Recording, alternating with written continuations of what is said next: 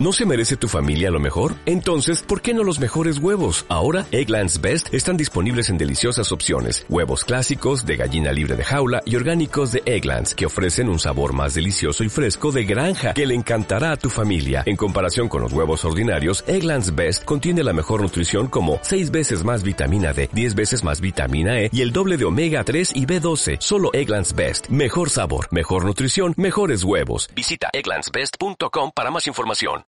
Hola a todos y bienvenidos a un nuevo programa del mini podcast. Hoy hablaré sobre My Friend Pedro. ¡Empezamos!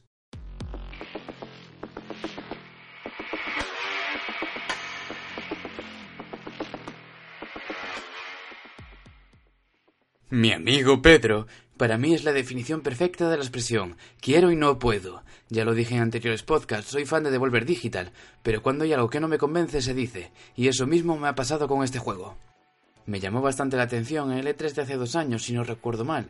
Su tráiler presentaba algo simple pero loco, como son los movimientos de baile mezclados con matar a todo el que se te cruzara en tu camino con una variedad moderada de armas, junto con el tan característico modo lento, en el que todo el juego se ralentiza durante un breve periodo de tiempo. Y como he dicho, en su momento me picó la curiosidad, pero una vez jugado me he llevado una decepción bastante grande.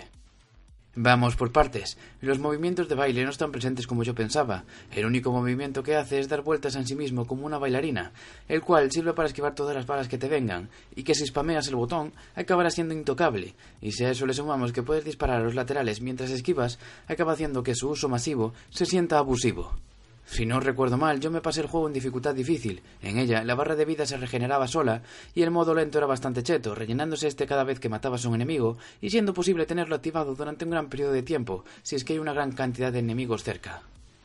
El verdadero problema del juego es su inexistente fluidez. El tráiler parecía presentar un juego muy al estilo del combate de Katana Zero, en el que tanto tú como los enemigos mueren de un golpe, pero aquí no es así. Hay enemigos que no mueren ni de tres tiros a la cabeza, y entiendo que hay enemigos reforzados que aguanten más balas, pero es que al menos para mí acaban destrozando un poco la experiencia que creía que querían transmitir. Y no voy a mentir, esta sensación de fluidez se acaba arreglando un poco en el momento en el que consigues una escopeta y un rifle de francotirador, ya que tanto una como otra matan o casi siempre matan de un disparo. De la historia no hay mucho que esperar, no hay nada interesante, todo se acaba desarrollando en una idea de olla muy simple y con bastante poca chicha. Y para acabar, hablar de su banda sonora, una música un poco floja para el estilo de juego y haciéndose pasar por desapercibida en la gran parte del tiempo. En resumidas cuentas, mi amigo Pedro es un juego que no llega a ser totalmente disfrutable, pero por su corta duración se hace merecido el probarlo una vez al menos.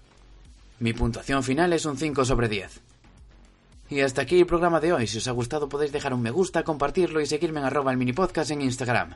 ¡Un saludo!